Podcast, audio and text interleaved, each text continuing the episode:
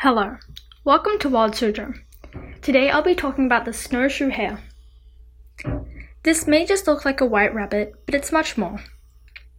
The snowshoe hare can be found in coniferous and boreal forests of the Rocky Mountains, the Appalachian Mountains, the Pacific Northwest, New England, Alaska, Minnesota, Michigan, and Montana. The habitat is bushy undergrowth of forests. The snowshoe hare's diet is pretty basic. They eat grasses and shrubs. They are also nocturnal, so they forage during the night. Since they are small, they are quite susceptible to predators. Some of their predators are lynx, foxes, coyotes, and sometimes birds of prey. The way they protect themselves is camouflage. During the snowy winters, their fur is pure white, but during the warmer seasons, their fur turns to a grayish brown color.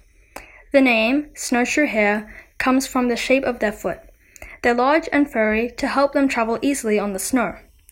They have a lifespan of five years in the wild and can start mating at the age of one.